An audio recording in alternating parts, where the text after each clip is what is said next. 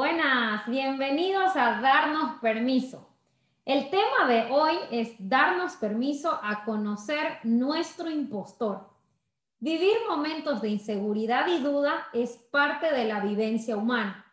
El síndrome del impostor no es un diagnóstico clínico, es una vivencia en la cual la persona se siente la presión o el miedo de esa voz que te dice, tú eres buena, pero no lo suficiente para asumir ese trabajo. Te ha ido bien, pero es porque tal persona te ayudó. Hay una duda interior que te dice que no estás a la altura. ¿Cuántas veces subestimamos ese sueño que tenemos para lograr grandes cosas? ¿Cuántas veces subestimamos nuestra capacidad de ofrecerle al mundo algo que puede ser la diferencia? Este espacio ha sido creado para darnos permiso de hablar de lo que cuesta decir, de hurgar heridas pasadas, de abrirnos a nuestras emociones, a reconocernos como seres dignos y valiosos, de recibir el gran regalo de estar vivos. En este podcast encontrarás respuestas o aún mejor, más preguntas para llegar a tu verdad. Creamos este podcast donde encontrarás conversaciones honestas, profundas e incómodas. Entrevistaremos amigos, profesionales, personas que tienen historias increíbles para contarnos y aprenderemos juntos con ellos. Disfruta de este espacio que es tuyo. Aquí les habla Gail y antes de comenzar quiero invitarlos a que según su plataforma favorita le den follow en Spotify o a suscribirse en Apple Podcast. De esta manera nos ayudan a crecer orgánicamente y nuestro podcast puede llegar a más personas que quieran darse el permiso de escuchar nuestras entrevistas.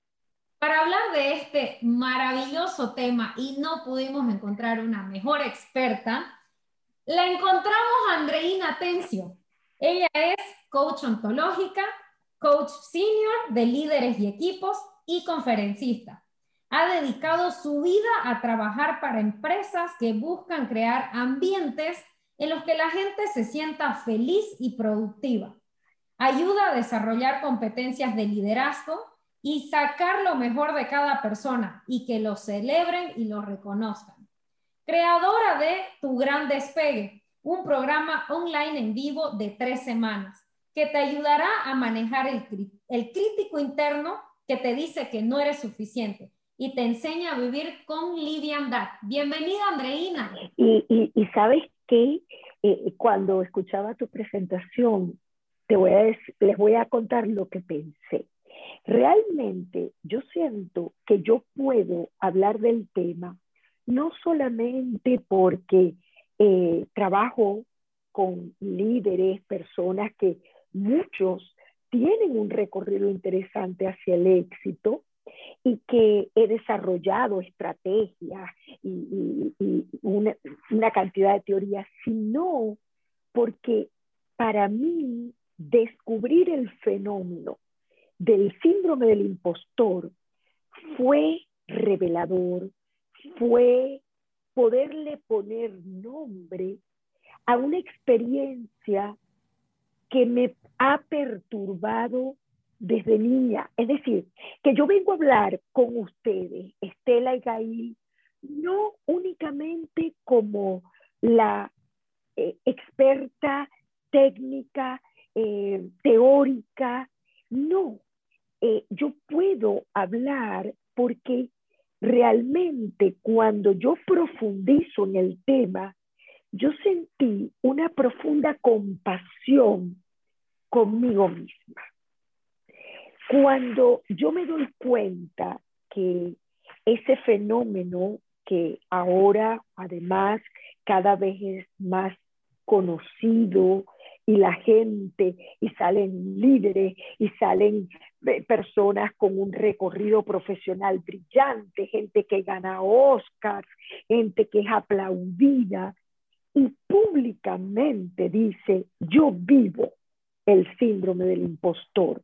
Yo siento que poderlo asumir y ponerle nombre, y yo reconocí que mi primera experiencia con esta voz que me dice, uy, probablemente tú no tengas nada tan extraordinario que aportar o que decir desde, y a ver, cuando yo estoy hablando de aportar, desde un contenido en las redes, desde una reunión con gente o un video que tú vayas a promocionar o el mismo podcast que ustedes están trabajando. Cuando existe esa experiencia, y, a veces me, me encanta hablar de algunas experiencias propias que no están en los libros, pero están en el ebook de mi programa de Tu Gran Despegue. Cuando yo las cuento, es curioso, porque empieza la gente a reaccionar y empieza la gente a decir, ay, ahí me veo yo reflejada, ay, ahí me identifico. Entonces, yo siento que esa voz crítica interna, que es esa voz que al final nos dice, mm, en cualquier momento van a descubrir que tú no eres tan buena coach como tantas personas dicen. Y aunque te llamen, eres una crack, eres una dura, no olvido tu conferencia, hay el temor de no dar la talla, como dijo Estela, de sencillamente no estar a la altura y empezamos a subestimar y a decir cosas como, por ejemplo, bueno, es que yo no tengo el recorrido y la tarima que tiene tal. Es que a mí me falta mucho. Es que para yo estar allí tengo que hacer, no sé, 800 mil cursos, escribir tres libros, eh, haber grabado el episodio número 100 de darnos permiso. Es decir, empezamos a colocar una cantidad de condiciones que hacen que la persona en el momento presente no se sienta una oferta de total valor, porque al final, cuando esa voz te empieza a cuestionar qué tan elocuente eres, qué tan preparada eres, qué tanto sabes de coaching o de psicología, cuando esa voz empieza a hacer lo suyo, cuando esa voz se empieza a apoderar de la persona, al final es sentir que no estamos listos o que no somos suficientes para algo. Y a ver, algo muy importante, Estela y Gail, yo siento que para lidiar con esto hay que darse el permiso de no ser perfecta o perfecto, hay que darse el permiso de que efectivamente si me cometí un error, con seguridad la próxima vez lo puedo hacer mejor. Es decir, Estela y, Gail no tienen que ser, eh, no sé, Oprah, o Andreina no tiene que ser Tony Robbins, porque siendo Estela y Gail Caram, y siendo Andreina Tencio, siempre, con seguridad, tenemos cosas que ofrecer. Y claro, este síndrome del impostor juega tan mala pasada que quienes no lo conocen caen en la trampa y es fácil que esa persona se sabotee oportunidades. Eh, si yo tengo un artículo que quisiera escribir y me digo, ¿y quién va a estar interesado en leer mi artículo o en escuchar mi podcast? ¿Y a cuántas personas voy a llegar? Yo no soy un influencer, yo no soy. Entonces, allí nos estamos saboteando una experiencia donde probablemente el gran desperdicio no es que no nos conozcan a nosotras o a nosotros. El gran desperdicio es que no conozcan nuestro mensaje, Y quienes han estado en mi programa, yo siempre digo una frase que se le escuché por primera vez a Verónica Ruiz del Viso en una formación de, de speakers en EXMA. Y ella dijo esta frase, no importa el mensajero, lo que importa es el mensaje. Y hoy, en este momento que yo estoy hablando con ustedes, lo que importa es no mi currículum. A ver, sí, mi currículum pudiera ser mejor. Y hay gente que tiene mejor currículum, efectivamente. Hay otros que se pueden impresionar con mi currículum, pero es que no se trata de currículum, se trata de que hay una Andreina Tenso que desde la edad de los 10 años vivió el síndrome del impostor y ha lidiado y he sufrido mucho, porque déjenme decirles algo. Una buena y una mala noticia, ¿cuál quieren primero? La mala. La mala es que esta es una experiencia que se repite. No puedo decir más nunca viví el síndrome del impostor. Es decir, como no es una patología ni, ni, es un diagnóstico clínico, no nos curamos, no, no nos liberamos totalmente. Ahora, la buena noticia es que aprendemos a lidiar con el síndrome, lo aprendemos a gestionar y obviamente en este podcast vamos a hablar de algunas vías de salida, de formas para gestionarlo. Entonces, fíjense que en la medida que yo les estoy hablando del síndrome, eh, y, y quien nos escucha entiende que es una experiencia donde esa voz crítica se apodera, te dice cosas, te entrega mensajes, te entrega juicios, juicios que casi siempre son negativos, porque tú lo dijiste. Ah, claro, es que yo soy la coach que soy porque tantos influencers me dieron a conocer. Entonces yo le coloco el mérito a los influencers. Entonces, el juicio, que es el cuento que me cuento, cuando esa voz se apodera de nosotras, ¿qué pasa? Que si no tengo la distinción, el concepto, si no le puedo poner un nombre, porque la gente que hizo el programa, mucha, le puso nombre. La mía es una juez arrecha. Es una juez que se parece a una hermana directora monja que es súper severa, pero cuando yo descubrí, ah, ya va, es que este es el síndrome del impostor, entonces yo le pongo nombre. Y como le pongo nombre, la distingo. ¿Y saben qué? La separo de mí. La separo. Es decir, la voz que habla no se convierta en Andreina, porque Andreina es un ser con una identidad que puede abrazar polaridades, luces y sombras, debilidades, vulnerabilidad, fortalezas, es decir, esa voz de esa madre directora fuerte, juez, yo la llamo generalmente la juez, pero si ustedes me dicen, dale, ¿cuáles características tiene tu, tu impostor?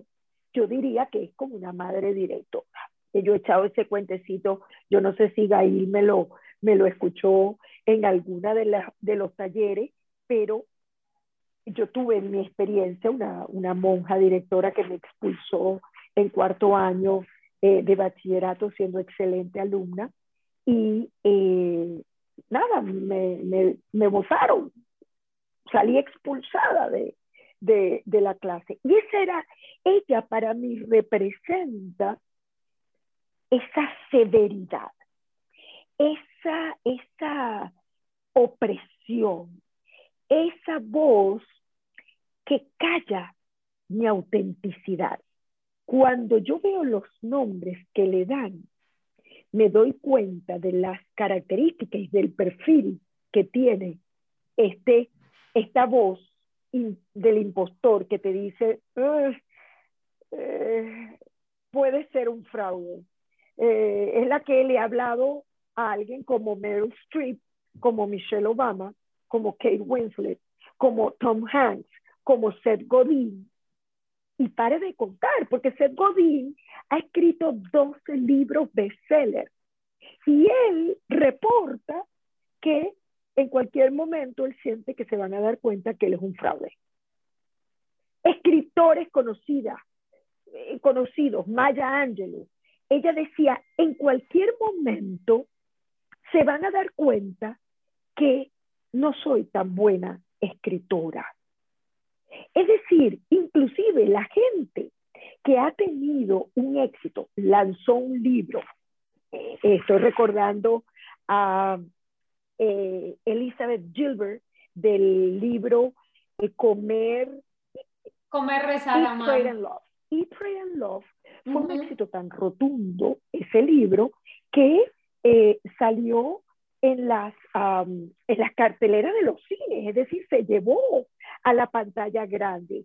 Y a ella su voz interna y también la voz externa, porque el, el impostor, esa voz interna, se alimenta muchas veces de voces externas que empezamos a escuchar y que le damos mucha autoridad.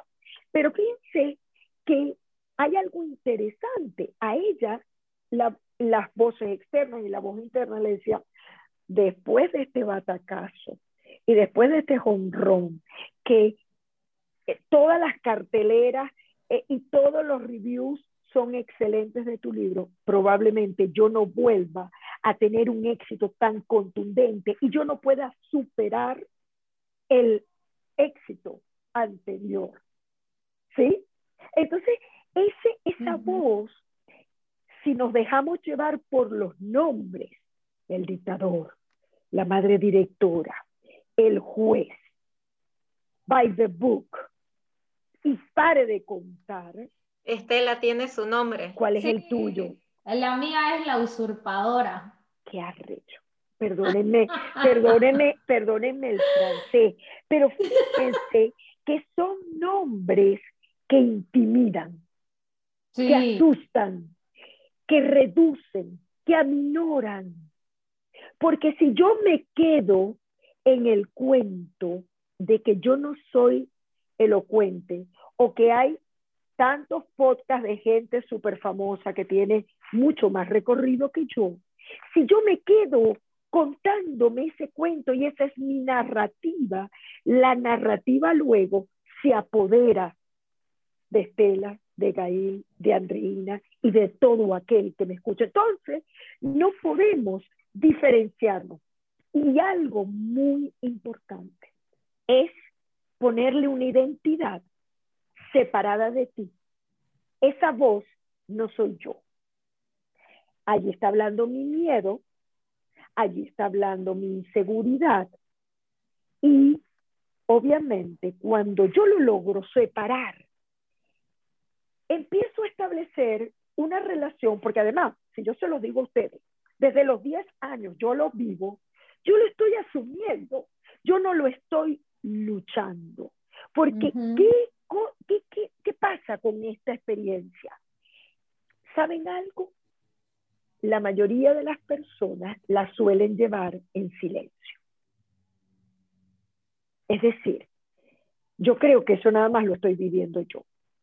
Entonces yo no se lo comunico a mis compañeras de clase, yo no se lo eh, eh, comparto a mis clientes, yo no lo estoy diciendo por las redes, hasta que un día me envalentomo y digo, ¿sabes qué? Yo tengo un programa que trabaja el síndrome del impostor, ¿saben por qué? No porque yo lo he leído en los libros, no, no, no, porque es algo familiar, conocido, porque lo vivo en la piel. Pero lo que yo ofrezco al mundo es la posibilidad de relacionarnos de una manera que ya la usurpadora, ya el dictador empieza a ser tu pana. Empieza a ser para los que no son venezolanos tu amigo, tu cómplice. Empieza a ser alguien menos temible que no te tiene por qué intimidar. Y si te intimida en un momento dado, tú te le paras al frente y tú empiezas tu diálogo y Estela sabe que esa es una de mis estrategias. Invítalo a pasar y siéntalo en el sofá. ¿Eso qué significa? Que cuando esa voz me está diciendo, Andreina, en cualquier momento, si es posible, en el podcast dices algo, te vas a equivocar. De hecho, yo cuento que la primera masterclass que yo di del síndrome del impostor fue en, en 2020, el año pasado. Y minutos antes de dar la masterclass, empieza la voz. Ya va, Andreina, tú no eres psicólogo. Tú no eres psicólogo. Esos temas los debe hablar un psicólogo como Estela. Y yo dije, ya va, ya va, ya va. Porque me fue realmente comprometiendo y quitando el disfrute.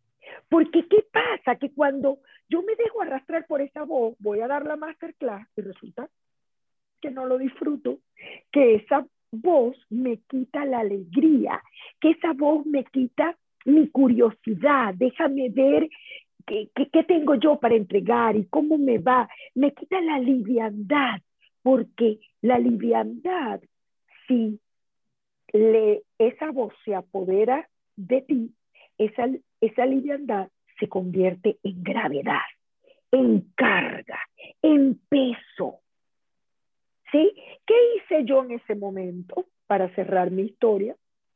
En ese momento yo le dije a mi voz de impostor, a mi juez, madre superiora, ya va, un momentico, es que yo no voy a hablar como psicólogo, yo voy a hablar como la persona que ha vivido eh, y ha tenido la vivencia desde muy chica, eh, porque además, déjeme decirle, esto es muy propio de gente que ha sido exitosa eh, académicamente. Yo siempre fui muy buena estudiante, de las estudiantes más destacadas. Entonces yo sentía gran presión por demostrar mi competencia, por demostrar mi, eh, cuán brillante yo era. Cuando a mí el impostor me habla antes de esa primera masterclass, yo le dije, ya va, yo no me voy a convertir en el psicólogo que no soy. Y yo me he formado en diferentes corrientes psicológicas. Yo pudiera, de hecho, vivo rodeada de psicólogos y yo entablo conversaciones de temas psicológicos, pero yo lo hago no como psicólogo. Yo lo hablo desde el coach que yo soy, que tengo tantos años de experiencia, que he profundizado en el alma humana, que he profundizado y que he atendido a mucha gente que de pronto no se atreve a hablar en una reunión porque la voz le ataca, le dice, ante este grupo de personas tú no tienes nada extraordinario que decir. Entonces, allí es bien importante chequear si inclusive corporalmente te estás reduciendo, te estás subestimando, te estás haciendo chiquito y siente que no tienes la suficiente autoridad para o hablar de un tema, o escribir un libro, o sacar un podcast. Así de sencillo. Andreina, sabes que, eh, bueno, tenemos el episodio con Michelle Vitale, eh, darnos permiso a tratarnos con autocompasión.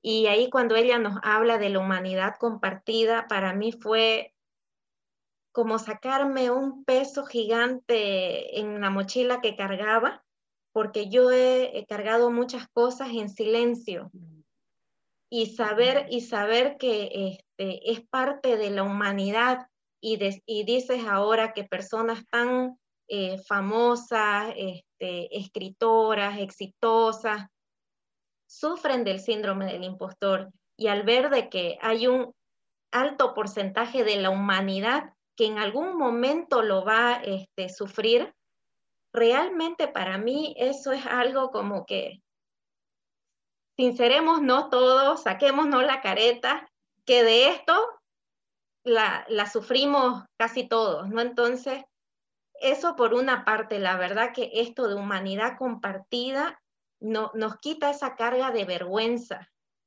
para lo que sea que estemos padeciendo o situación difícil que estemos transitando. Otra cosa, cuando decías, este, esto normalmente ataca a los que son este, buenos académicamente, y mientras ibas hablando, yo fui identificando quizás desde dónde padezco el síndrome del impostor. Y desde niña yo fui una de las mejores alumnas de mi clase. Mis papás, por, por hacerlo bien, pero al final le cargaban a mis hermanos deberían este, ser buenos alumnos como su hermana Gail, deberían sacar buenas notas como su hermana Gail, deberían tener este, diploma como su hermana Gail.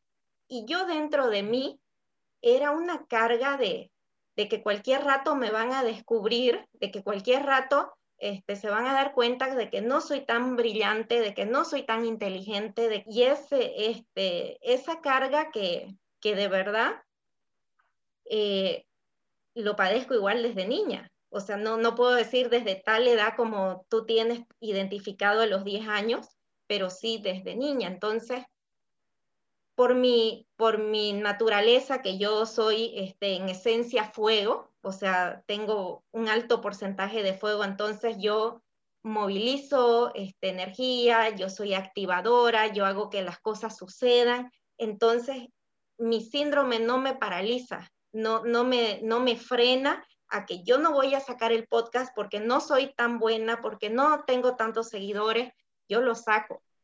Y yo he hecho muchas cosas, pero lo he transitado desde el sufrimiento.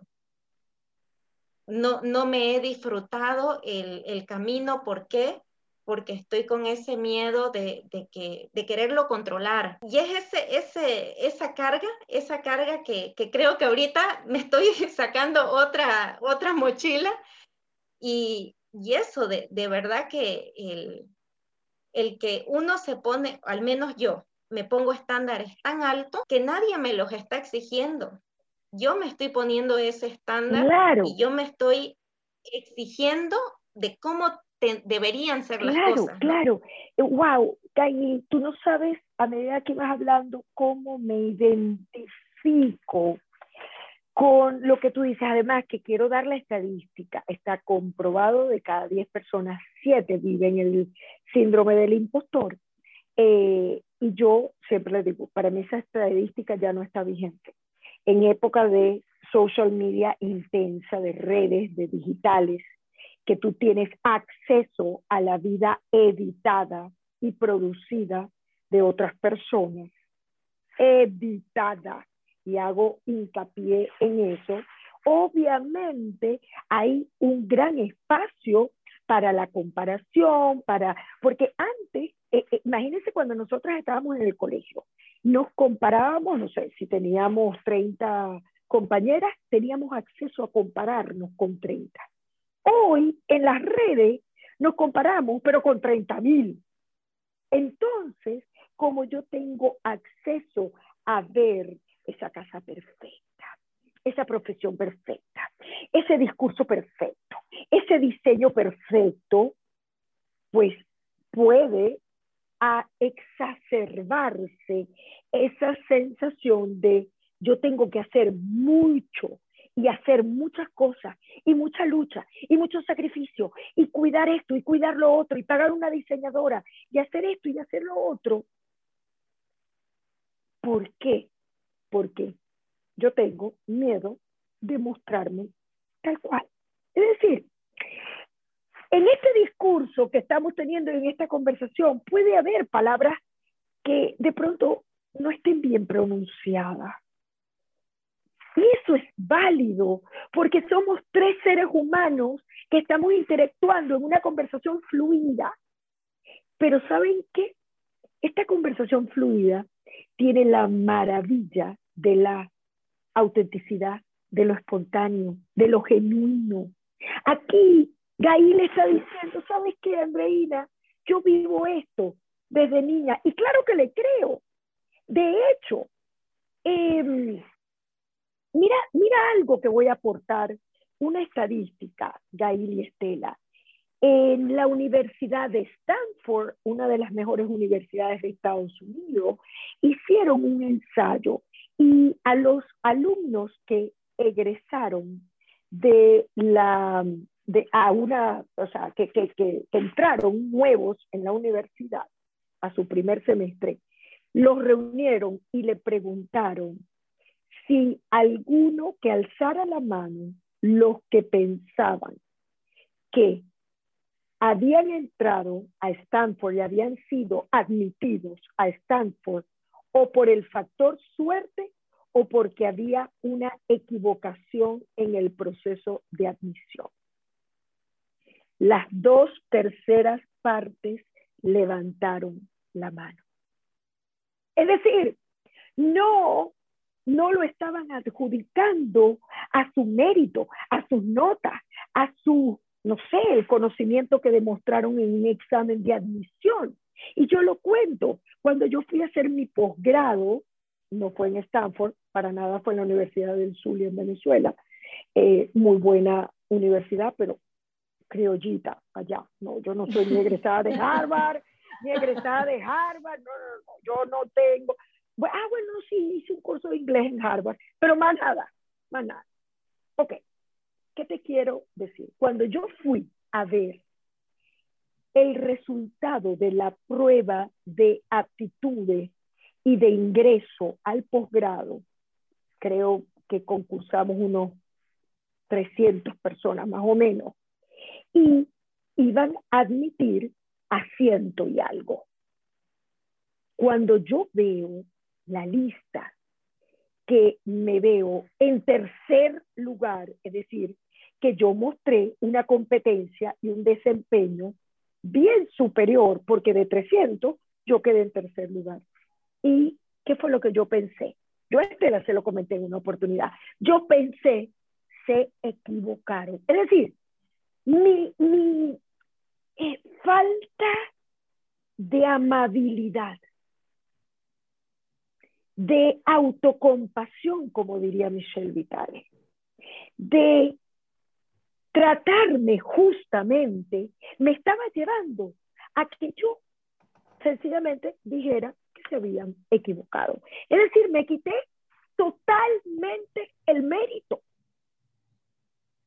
Entonces, cuando nos tratamos injustamente, y tú hablaste, eh, Gail, de una mochila. Obviamente, todo, todas estas vivencias van haciendo muy pesada la mochila que nosotros cargamos. Y, y el camino al éxito se hace muchas veces tortuoso, se hace sacrificado, se convierte en una experiencia luchada con mucho sacrificio. Y yo como caminante y peregrina del Camino de Santiago que soy, yo siempre digo, eso yo lo viví en el camino, porque en el camino eh, tú tienes una meta y tú más o menos calculas tantos días a llegar al destino final, que es la catedral en Santiago de Compostela. Y tú llevas como peregrino una mochila. ¿Y qué pasa?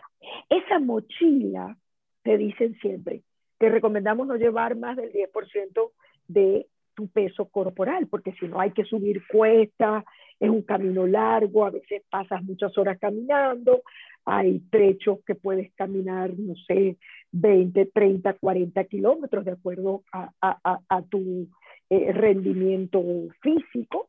Y yo me di cuenta que eh, de varias cosas. Una, cuando yo iba caminando, y eso siempre lo digo, mi primer camino, mi primer día, yo veía que todo el mundo me pasaba por al lado, ¡pum! rápido. Y yo decía, ay, me estoy quedando atrás, me estoy quedando atrás. Yo tenía una angustia porque sentía que todos los demás iban más rápido que yo. Hasta que yo me di cuenta que existen muchos caminos y muchas formas de transitar el camino, no solamente a Santiago, sino el camino al éxito. hay uno que si yo lo vivo dándole toda la autoridad a esta voz del impostor, me dice, mira, hay muchos que lo están haciendo mucho mejor que tú. Hay una cantidad de coaches que están haciendo esto y esto y esto. Es lo mismo, la misma sensación que yo tenía ese primer día en el Camino de Santiago, porque me daba cuenta, eh, yo preguntaba, ¿cuánto hay de tal a tal? Seis horas, pero resulta que era la hora 12 y Andreina Tencio no había llegado a su destino. Pero ¿qué pasaba? Yo me di cuenta que yo estaba haciendo el camino que yo quería. ¿Por qué? Porque yo me paraba, yo contemplaba, yo veía el atardecer, yo hablaba con el que sembraba tomates o manzanas. Es decir, yo iba a mi propio ritmo. Y cada una de las personas que nos escuchan tiene su propio ritmo. Pero pasó algo muy interesante, aquí no termina el cuento. El cuento es que el tercer día, cuarto día, yo me empecé a encontrar en el camino hacia Santiago una cantidad de personas que efectivamente me habían pasado, pero by far, por mucho, eh, eh, por al lado, pero algunos de ellos, bastantes de ellos, estaban lesionados. Es más, hubo algunos de esos lesionados que se tuvieron que retirar y no llegaron a Santiago. Entonces, no es solamente cómo tú llegas a tus metas, a tus objetivos, a tus sueños, a tu éxito, a ese éxito anhelado, sino cómo llegas, cómo es el recorrido. Y tú lo acabas de decir, Gail, que muchas veces te conectas con sufrimiento, pero entonces la comparación con otro es no solamente estúpida, sino que se convierte en una carga que llevas en la mochila. La, la otra enseñanza que yo, de las tantas que yo me llevo del camino de Santiago, es que cuando yo en mi mochila que llevaba conmigo a cuesta, yo decía, voy a meter esta medicina y esta cremita por si acaso, otro par de zapatos por si acaso. Voy a meter otro, otro juego de pantalón porque si se me moja esto, cuando yo me di cuenta, yo tenía mi mochila muy, cargada, muy cargada, perdón, pero no de ropa, no de zapatos, de miedos. ¿Y quién puede caminar a Santiago, al éxito, cuando lleva tantas cargas más allá que físicas, cargas emocionales? Y esta vivencia que hoy ustedes escogieron para hablar en este, en este episodio es algo que pesa toneladas en ese recorrido. Entonces hay formas de ir liviano. Y una de las formas tiene que ver, lo acabo de decir, con no compararse. O sea, no tiene ningún sentido compararse. Hay gente que me dice, te confieso que cada vez que yo estoy y dale y dale a mi Instagram, los niveles de ansiedad se me disparan. ¿Por qué? Porque esta vivencia te lleva mucho y se refuerza mucho con la comparación. Estoy recordando eh, a, a, una actriz de Hollywood, Silence of the Lambs, eh, ella ganó eh, mejor, ah, mejor actriz. Ella cuenta, eh, en cualquier momento me viene el nombre, ella cuenta que ella, después que le dan el Oscar, soñaba que en cualquier momento iban a tocarle la puerta y le iban a decir, ¿sabes qué? Judy Foster, en cualquier momento te van a tocar la puerta y te van a decir, ¿sabes qué? Nos equivocamos. Tú no te ganaste el Oscar, se lo ganó Meryl Streep. Imagínense, gente consagrada que ha demostrado su talento ampliamente, que ha sido aplaudida por el mundo entero, es acosada por esta voz crítica interna que te dice, tú no eres lo suficientemente buena en esto. Ahora, ¿Cuál es el juicio que puede cambiar eso? decir, ¿saben qué? A mí hay una expresión que creo que es muy venezolana, ustedes me dirán si, si es muy venezolana o les suena familiar, que em, dice, esto es lo que hay.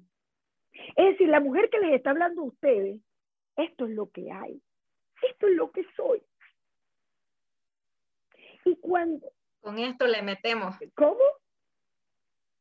Con esto le metemos. Muy bien, con esto le metemos. Y con esto le echamos pichón a la vida. Aquí quiero agregar una frase que es tuya, Andreina. Cuando puedes ser desfachatadamente tú, puedes abrazar la totalidad de tu ser. me encanta, me encanta la palabra desfachatada, porque yo siento, mira, es tan importante porque la desfachatez es darnos permiso. Pero saben una cosa, resulta que no tenemos ni siquiera que pedir permiso. El permiso me lo otorgo yo de ser auténticamente yo, de poder hablar como, como me sale de, del corazón, de las vísceras. Y saber que realmente a mí me echaron el cuento cuando niña que yo tenía que pedir permiso y que tenía que ser políticamente correcta y que tenía que ser una buena niña y que tenía que ser buena profesional y que tenía que ser responsable. Yo siento que el mundo... Buena madre, buena esposa, buena profesional. Y saben qué? Somos el que somos. Eso no quiere decir que yo no quiera mejorar. Eso no quiere decir que yo me quiera convertir en una profesional de excelencia, que yo pueda hablar con ustedes estos minutos y yo entregue valor y que la gente se vaya inspirada. Yo creo que tenemos un camino de Santiago para convertirnos en mejores seres humanos, en mejores profesionales. Y esto no quiere decir, de hecho, eh, una de las estrategias que utilizo es pide feedback. Es decir, señálame, dime en qué puedo mejorar. Pero cuando a mí me están entregando un juicio negativo, me están abriendo una gran puerta y un gran camino para mejorar. Pero eso apunta a la excelencia, eso no apunta a la perfección. Y yo hago una diferencia categórica entre lo que es excelencia y perfección. Porque la perfección apunta a la forma, a que tengo que cuidar todo, a que eh, si yo salgo, entonces yo tengo que estar perfecta. Eh, y si voy a hacer un video en las redes, lo tengo que repetir 800 mil veces hasta que mi léxico sea perfecto. Eso desgasta y detrás de la perfección lo que hay es un profundo miedo a perder el control, a fracasar, es miedo.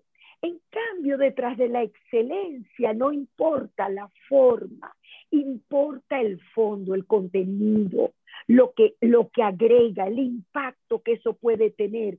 Yo no me tengo que, que preocupar tanto por la fachada, porque sabes qué, si la fachada no fue perfecta, compensa la, calidad del contenido. Y eso es excelencia. Entonces yo hago un llamado a la excelencia. Y ojo, cuando digo excelencia, excelencia con permiso total a iterar, a mejorar, a sacar prototipos. Yo lanzo esto y voy cambiando el, el caucho y andando el carro y voy mejorando porque yo estoy segura que ustedes, estoy segura que si ustedes comparan este episodio, este episodio es el número qué? Ok, si ustedes comparan este episodio con el número 1, 2, bueno, el número 1 salieron ustedes hablando, supongan con el 2, con el 3, yo estoy segura que ustedes van a sentir un poco de vergüenza por algunas cosas que no les parece hoy en día. Y si ustedes comparan el número 40 con este, se van a dar cuenta de la evolución, porque cuando yo me ubico hoy en el presente, con seguridad, la Andreina del mañana va a ser mejor que la de hoy. Pero ¿saben qué? La de hoy es mejor que la de ayer. Con seguridad, porque el ser humano deviene, se transforma, el ser humano va evolucionando y no es estático, no es producto terminado, es un producto en construcción, ese work in progress que vemos en muchos, nosotros somos un trabajo en progreso y si en un momento dado yo tengo una cantidad de voces que me dicen cosas negativas, es bien importante entender que cuando la comparación no es con otros, sino conmigo misma, con seguridad.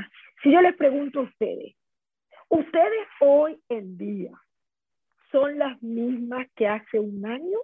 Hace un año no había esta, esta ventana, no estaba este podcast. Por lo tanto, si ustedes se comparan con su propio recorrido, van a encontrar que tienen muchas razones para reconocerse, para decir soy suficiente y para que esa voz no sea de un parlante, sino que la voz que les dice a ustedes y a cada uno de nosotros y a cada uno de los que me está escuchando en este momento, ya va. Un momento. Por eso es que la voz se tiene que equiparar. Porque si no, la madre directora, si yo me quedo con mi madre directora, entonces yo siempre voy a ser la niña estudiante. No, no, no. Yo me siento de tú a tú, entre pares, con una voz que me reafirma y que suena no más alta que la del impostor, pero suena firme, suena tranquila, suena relajada, suena a paz. Exactamente, a paz. No, yo un año atrás, la usurpadora hacía de la suya. Ahora sí, a veces nos tiramos unos encontrones y a veces me, me gana, otras veces yo gano también, debo decirlo, ¿estás escuchando? pero, pero sí, yo este, nunca me había dado cuenta, a mí me pasó de cuando yo dije se equivocaron. Jamás me di cuenta que era la usurpadora que estuvo días a mi lado recordándome que se habían equivocado. Yo gané, este, bueno, fui seleccionada para la residencia americana. Y cuando a mí me llega ese correo donde yo leo mi nombre, la fecha, el día de la entrevista, ¿sabe qué? Andreina, yo tuve que leer eso unos tres días seguidos antes de, destapar la botella y decir, wow, gané. Porque yo dije, no, se equivocaron. No puede ser, porque esto era uno en miles y miles de personas. Y mi nombre estaba ahí escrito y yo decía, no, no, no, no, como estaba en inglés, no, a ver, voy a leer de nuevo, porque tal vez se equivocaron, me, me equivoqué y no puedo entusiasmarme y no, Dios mío, y era la usurpadora diciendo, ¿y, ¿y quién sos vos para ganar? O sea, de verdad, hay personas mucho más capacitadas, más inteligentes, más preparadas. Mientras vos miras tele, el de tu lado está leyendo un libro. Entonces, Estela, ¿en serio te crees que sos vos la ganadora? Y de verdad que nunca lo había pensado así. La usurpadora me, me quitó mi felicidad y por eso se llama usurpadora, porque me ha robado tantas cosas en mi vida de disfrute, de felicidad, de, de que de verdad no me deja en el camino hacer una pausa y disfrutar de que, wow, esta maravillosa vista, me, gané estas vacaciones porque trabajé duro todo el año, merezco este descanso. No, era esa usurpadora robándome ese momento maravilloso del disfrute. Entonces, ah, la verdad que, que... Fíjate algo interesante. Aquí voy a ser un poquito coach. Cuando tú dices usurpar, ¿con qué relacionas tú usurpar? Con, con robar, con ponerse en mi lugar, con adueñarse. Con... Ahí voy, adueñar. La palabra que a mí me venía era invadir. La usurpadora invade y toma un espacio. Pero hay algo interesante que te muestro. Mi intención no era hacer coaching, pero te entrego esta interpretación. Buenísimo. La usurpadora roba, se apodera. Es como que quítate tú y me pongo yo. Te quita un espacio que te pertenece. Es decir, ese espacio te corresponde. Muchas veces yo diría que inclusive debemos empezar a cambiarle el nombre, porque si la sigues llamando usurpadora, le das el preso, porque la función de un usurpador es invadir, es apropiarse. Entonces, yo siento que no hay un usurpador que te quita un espacio y te restringe. Hay alguien que permite ser invadido. Porque si yo lo dejo como usurpadora, le estoy dando todo el poder. Entonces yo creo que hasta tenemos que tener cuidado con el nombre que le ponemos, porque, eh, mira, tú tienes tu espacio, tú tienes un espacio en mi vida, porque yo sigo escuchando la voz, pero tú no invades el espacio que me corresponde a mí. Y dejo de darle el permiso también. Obviamente, obviamente. Tú le dices, hey, un momentico, este, este es mi área, este es mi, mi, stage, este es mi espacio, esta es mi plataforma. Eh, aquí estamos hablando a través de una plataforma que va a haber alguien que la escuche, pero yo estoy, porque para sacar tu voz la de Andreina, la de Gail, la de Estela, nosotros nos estamos apoderando de nuestro espacio.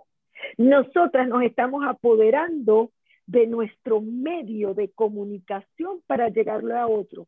Y es un espacio que nos corresponde, que no es que se lo quitamos a nadie, ni que nos echamos a un ladito. No, no, no, no. Nos sentamos bien en la silla y hacemos uso de nuestro saber, de nuestras experiencias, de, lo que tenemos para decir. Entonces, entonces creo que es importante porque además el lenguaje no es inocente. Así que, así que el poder de las palabras. Claro, el, el, lenguaje crea realidad. Entonces, entonces vamos a, a, poner las cosas en orden. Ella va usurpadora. Tú tienes tu espacio, pero yo tengo el mío. Y, sabe qué, perdón que le corte, pero es que no puedo dejar de pasar esto. Usted ha sido parte importante de este, de hacerle ese corte a la usurpadora, porque en la clase que maravillosamente nos dio en exclusiva para mi grupo de amigas, y, bueno, somos seis chicas y, y Andreina. Y ese día yo reconocí cuando Andreina, o sea, de verdad que primera vez que escuchaba el término síndrome del impostor y con toda esta experiencia que usted ha tenido y que nos ha compartido hoy mismo, eh, y bueno, la parte de, ese empoderamiento de que yo soy tal cosa y vos sos otra, y cuando hablamos de que, de que y la comparación, de que tendemos a compararnos con, personas como quisiéramos llegar a ser, ¿no? Yo quiero ser como tal cuando yo sea que, no, que, también ella es Juanita, yo soy Estela. Y cuando hice la mención del yo soy Estela Carán, creo que ese día la usurpadora se hizo pipí en sus pantalones. Claro. Me empoderé tanto y de verdad que desde ese día este, cobró un o sea, de verdad me adueñé de todo el espacio. Eso, es que esa es una declaración de identidad, la que tú hiciste en esa clase. Y cuando tú dices, yo soy Estela Carán, Estela se convierte en alguien grande que hace uso del espacio que le pertenece. Yo siempre tengo la expresión, cada uno de nosotros tiene un metro cuadrado que ocupar en este planeta. Y ese metro cuadrado no te lo quita ni el impostor ni nadie. Ese metro cuadrado te corresponde por haber nacido en el planeta Tierra. Y lo que tenemos es el deber y el derecho de ocuparlo, de ejercerlo, de adueñarnos, de apropiarnos de nuestro territorio y poder decir con mucha conexión con la tierra, y tú sabes que yo trabajo los temas de corporalidad que son importantes, este, eh, ya va, a mí nadie me saca de aquí, porque este es el metro cuadrado. Y fíjense que es un metro cuadrado que no tiene que ver con un territorio físico. Yo diría que es un territorio más que espacial, es un territorio emocional. Es un territorio de nadie me saca de aquí y que además yo lo puedo mudar. Hoy yo estoy haciendo esto y grabando, estoy en Boston y otras veces estoy en Italia, otras veces estoy en Miami. No tiene que ver con espacio o territorio físico, tiene que ver con algo que se siente, con una sensación que mi centro soy yo y yo mudo mi centro a donde quiera que voy. Y un día yo puedo estar hablando con un grupo, no sé, de ingenieros, otro grupo de gente distinta, no importa, se me puede mover el país, porque muchos de los que probablemente me escuchen son inmigrantes, se nos puede, podemos perder el país, podemos eh, salir de un colegio, de una academia, de una oficina, de una empresa, de un oficio que normalmente hacíamos, nos pueden mover todo. Pero cuando ese metro cuadrado lo concebimos como algo interno, lo importante somos cada uno de nosotros. Es decir, eh, eh, eh, no tiene que ver ni con ah, títulos, no tiene que ver con academia, con acreditaciones, no tiene que ver con reconocimiento, si tengo 20 mil o un millón de followers o tengo tantos likes, no. Porque al final, los resultados, si yo valgo en función de los resultados, mi valor se convierte en un, algo muy frágil. Porque todos, todos vamos a tener buenos resultados y malos resultados. Yo siempre lo digo, yo haciendo coaching, hoy, hoy yo hice un coaching en la tarde que yo les puedo decir que fue artístico, bello. Ahora, yo puedo decir siempre eso de mis coaching, de mis sesiones, no. Ah, entonces yo hoy soy una coach estrella, pero el día que no hago un coaching estelar, entonces soy mal coach. No, yo soy la misma coach que en un momento dado tengo un buen desempeño y en otro momento no lo tengo tan bueno. Y eso todo me pertenece, pero soy la misma coach. Es más, más allá de ser coach, si a Andreina le quitan el título de coach, ¿qué queda? ¿Cuál es la esencia? ¿Cuál es mi ser persona? Entonces, Andreina va a seguir siendo Andreina con el título o sin el título. Es tu esencia, son tus luces, tus sombras, tus virtudes, tus talentos, tus miedos y todo eso cabe en el metro cuadrado. Y también es importante aquí ahora reconocer, o sea, yo soy bien, bien imaginativa, o sea, ya, ya yo estoy en mi metro cuadrado aquí y estoy revisando qué tengo, porque como no es mucho espacio que digamos, tengo que ver con qué lo lleno, como la misma mochila que llevamos. Si, si tengo mucho de miedo, va a haber poco para virtudes, para talentos, para, para halagos a mí misma, para autocompasión. Para desfachatez. Exacto, me encanta desfachatez, me encanta igual esa palabra porque yo este, me siento así, en darnos permiso, soy la desfachatada, la que habla mal, la que pronuncia mal, pero está bien. Y de verdad que la usurpadora mucho tiempo no me dejó hacer esto, porque Estela, pero si hablas horrible, pero si estudiaste psicología, sos psicóloga, sí, pero ¿qué dice eso de vos? Si no, no ejerciste mucho tiempo. Ahorita estás en otro país y me encanta que igual hablamos de la migración y que somos minoría y que ahí el impostor también nos gana. Absolutamente. Tantas cosas eh, que, que la, porque la usurpadora se respalda, ¿no? y se respalda bien que yo me, a veces me la creo. Yo soy esa y el que conecte conmigo está bien porque deben haber otras eh, como Estela, como Estela en el mundo y que ese que me escuche va a decir, me encanta, me encanta ella porque igual y, no es que no me importe, porque sí voy cambiando el caucho y voy mejorando, ahí está la diferencia. Pero, pero no voy a, a, leerme un libro para estar preparada para la entrevista, porque aquí yo, uno de los objetivos de darnos permiso es conocernos y cambiar el caucho y seguir adelante. Y, y es esa transformación que Gail y yo hemos empezado desde cero, desde, desde nunca había escuchado de ese autor, desde jamás había escuchado ese término, o sea, realmente estamos conociendo a la par de nuestra audiencia. Aquí yo no soy Estela la psicóloga, ocho años de especialidad con niños especiales, no, porque yo no soy esa, como, como usted decía, Andreina, a mí me quitan todo, se incendia mi casa, cancelado, y ¿quién queda? Desnuda yo en el medio del desierto, ¿quién es ese personaje? Es Estela, la desfachatada, la que ama la diversión, la que le gusta compartir con gente, que ama a las personas, que se equivoca, que es desorganizada, que es indisciplinada, pero todo ese conjunto está en mi metro cuadrado. Y yo siento que ese es el verdadero, todo lo que tú estás diciendo, yo siento que ese es el verdadero darnos permiso, porque es el darnos permiso a ser, más allá del hacer, del tener, del lograr, del resultado, es el darnos permiso de ser.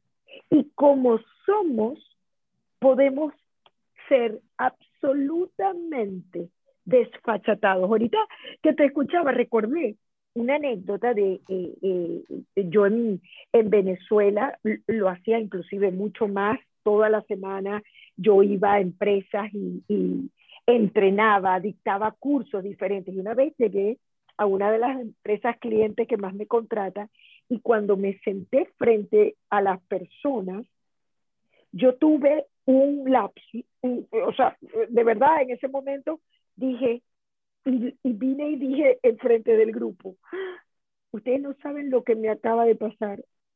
No me acuerdo de qué es el taller de qué es el, el workshop. Y la gente me miró como diciendo, ¿cómo? le digo yo, ¿me dan ustedes el manual para ver? Yo no sabía si yo iba a facilitar un taller de trabajo en equipo de comunicación de liderazgo. Yo no sabía, no lo recordaba. Pero cuando yo pude ser desfachatadamente yo y aceptar que iba a dar un taller y que no sabía de qué era el taller, entonces, casi que, ustedes me lo recuerdan, por favor, de qué es el taller para el cual ustedes me están contratando, pero lo pude hacer y tuve la libertad porque estaba ocupando mi metro cuadrado. Y eso, una vez que me dijeron de qué era el taller, pues bueno, vamos a darle.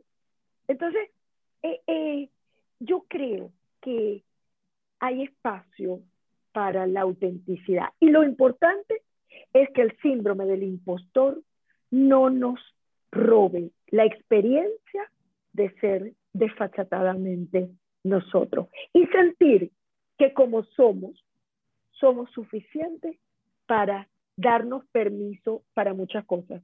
De hecho, yo no sé si será la edad, pero ya yo siento que yo no necesito permiso. Bueno, mis padres ya no viven, este, tengo unos hijos grandes, eh, en fin, yo siento que yo nací con el permiso y que mi deber y mi derecho es usarlo. Y yo creo que cada uno de nosotros nació con el permiso. Andreina, yo estoy fascinada. La hora se nos pasó volando y no queremos abusar de tu tiempo. Para ir cerrando, nos gustaría que nos regales herramientas para normalizar el síndrome del impostor.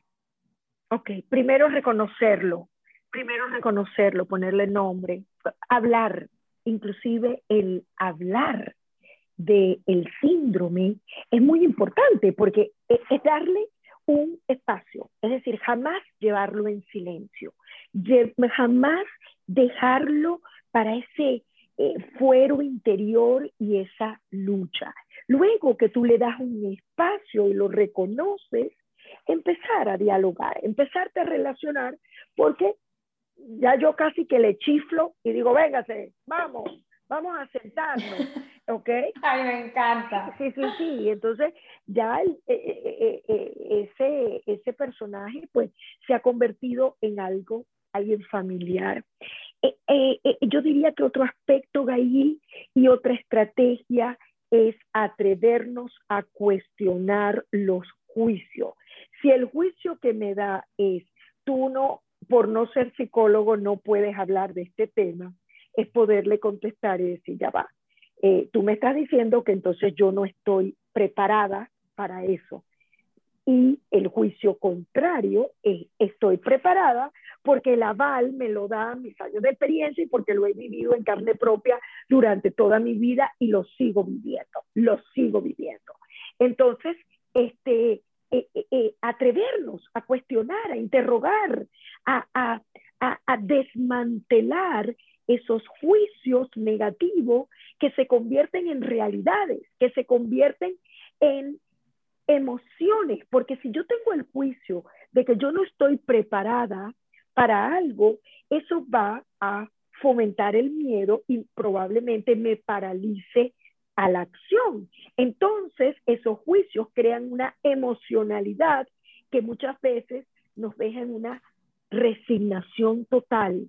Y esa resignación se puede intervenir y cambiar por una ambición. Y yo siempre hablo de una ambición serena, una ambición sin afán, una ambición sin tortura y sin sufrimiento, porque yo puedo decir con toda tranquilidad, yo valgo más allá de por lo que hago, por lo que soy. Y yo soy Andreina Tense. Yo soy Andreina Atencio. Y cuando yo lo digo, eso llena mi metro cuadrado, porque es una declaración que dice, esta soy yo. No me puedo convertir en otro, en otra. Y además no tengo necesidad de convertirme en otro, porque con certeza no soy mejor ni peor. Soy Andreina Atencio. Qué lindo, qué lindo Andreina, te agradecemos muchísimo. Qué buen episodio. Y me voy a despedir, bueno, invitando a nuestra audiencia que sigan a Andreina, la encuentran en Instagram con arroba coach Andreina y no tengo nada más que decir que yo soy Estela Caramba. Y yo soy Gail Caramba. Qué mejor manera, qué mejor manera de cerrar esto. Somos las que somos. Y, y cuando lo decimos, yo siento que el espacio se llena para que ocupemos el lugar que nos corresponde. Gracias, Andreina. Gracias, Andreina. Un beso gigantesco. Hasta el próximo episodio.